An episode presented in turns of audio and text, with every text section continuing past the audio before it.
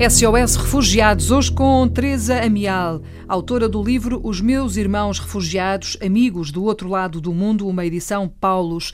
Já vamos saber tudo sobre este livro. Para já, queria dizer-lhe que um, a Teresa faz parte da direção da Fundação Maria do Carmo Roque Pereira, uma IPSS com creche e jardim infantil, portanto está muito ligada às crianças. Não é a sua primeira experiência na escrita, tem vários livros publicados, todos eles dirigidos aos mais novos, a este público infantil e juvenil.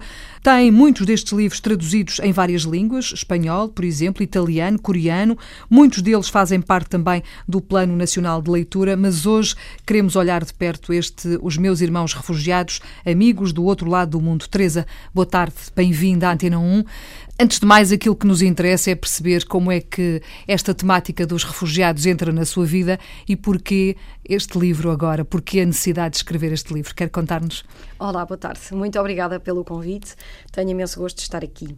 Este livro, eu acho que eu, como toda a gente, hum, sentia de uma forma próxima aquilo que se passava, que, que se via na televisão, aquelas uh, imagens terríveis. E que se continua a passar, uh, não é? E que se continua a passar. Uh, e uma das coisas também que me fez escrever este livro foi pensar que estas coisas não podem ser esquecidas. E nós sabemos como é que são as notícias. Quer dizer, houve uma altura que só se falava dos refugiados, de repente só se falava de Pedrógão, e de repente já só se falava do Sporting.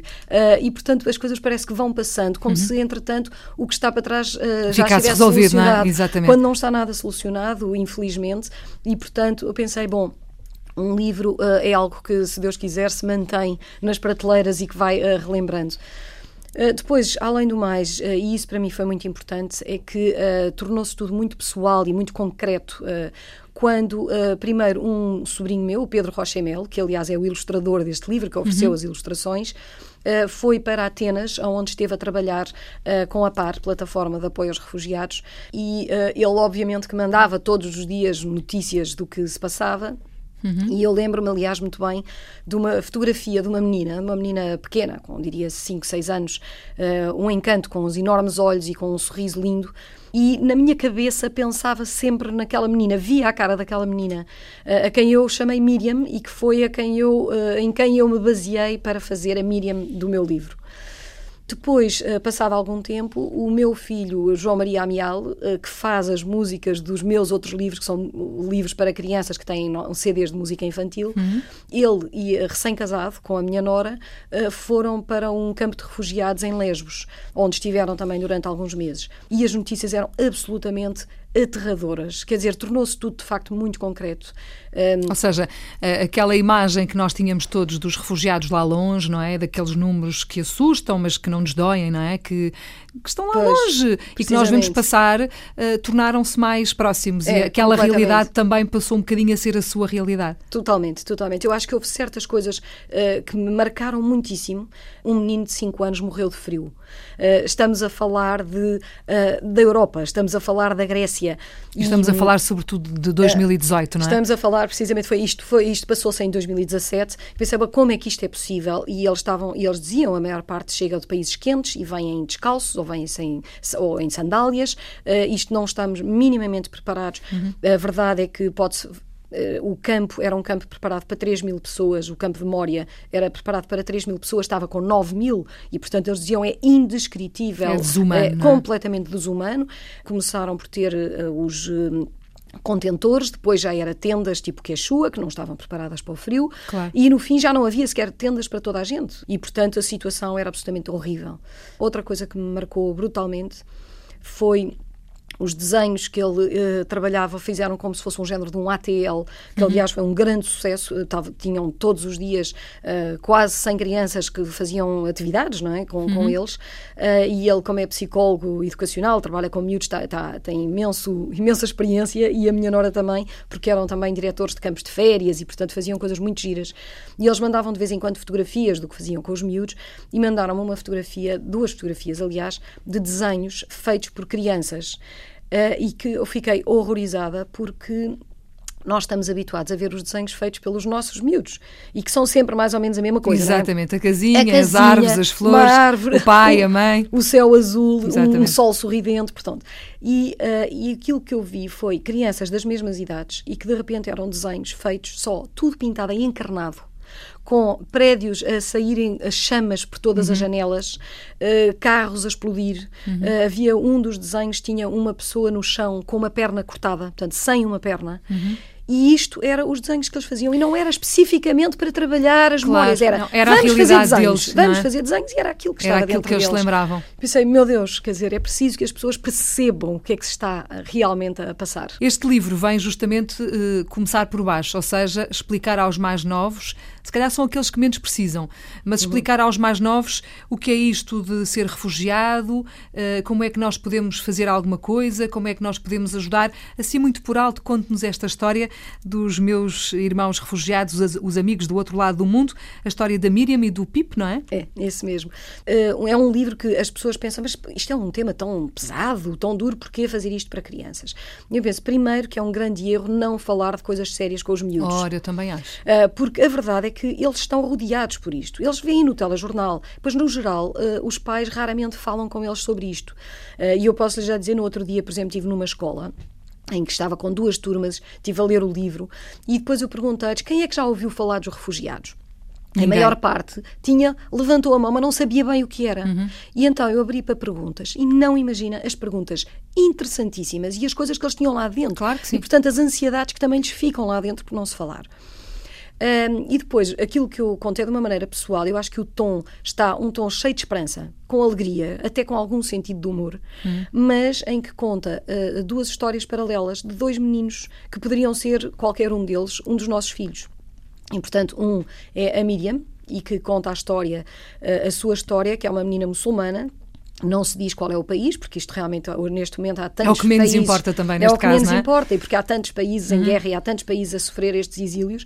Mas, portanto, é uma menina que, por causa da guerra, é obrigada a deixar a sua casa, os seus brinquedos, eh, tudo o que ama, a sua escola e os seus amigos. O pai que fica e para trás e o irmão, família. não é? Uhum. Portanto, é o pai que é médico e que fica, porque fica para tentar trabalhar ainda no hospital, porque vai haver eh, mais necessidade do que nunca de um médico.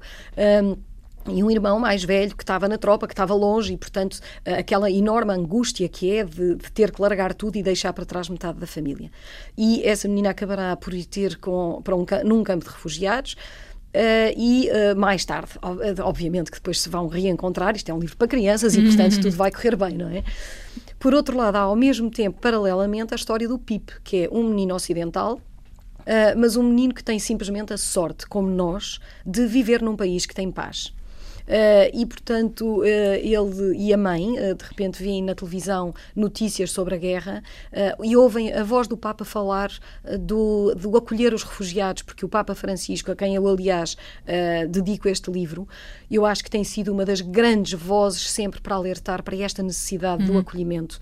Um, e então aquela, aquela frase, acolher os refugiados, fica-lhes a ressoar lá dentro e eles começam a pensar o que é que nós podemos fazer. E então uh, começam a preparar-se como é que podem fazer para ajudar os, os refugiados e, e, acabará a história. Portanto, quando eles acabam por se encontrar uh, e a família da Miriam é uma das que tem a sorte de poder vir a ser acolhida uh, num país que lhes abre os braços e que eu espero que este livro ajude as pessoas também a, abrir mais o coração e a abrir uh, os braços. Teresa, reações por parte das crianças a este livro? Uh, este livro dedica-se a crianças ali entre os uh, seis, não é? Sim, eu diria que entre, os, é, entre os, os seis e os onze anos, portanto, há, dá para os miúdos que já leem sozinhos, não é? Uhum.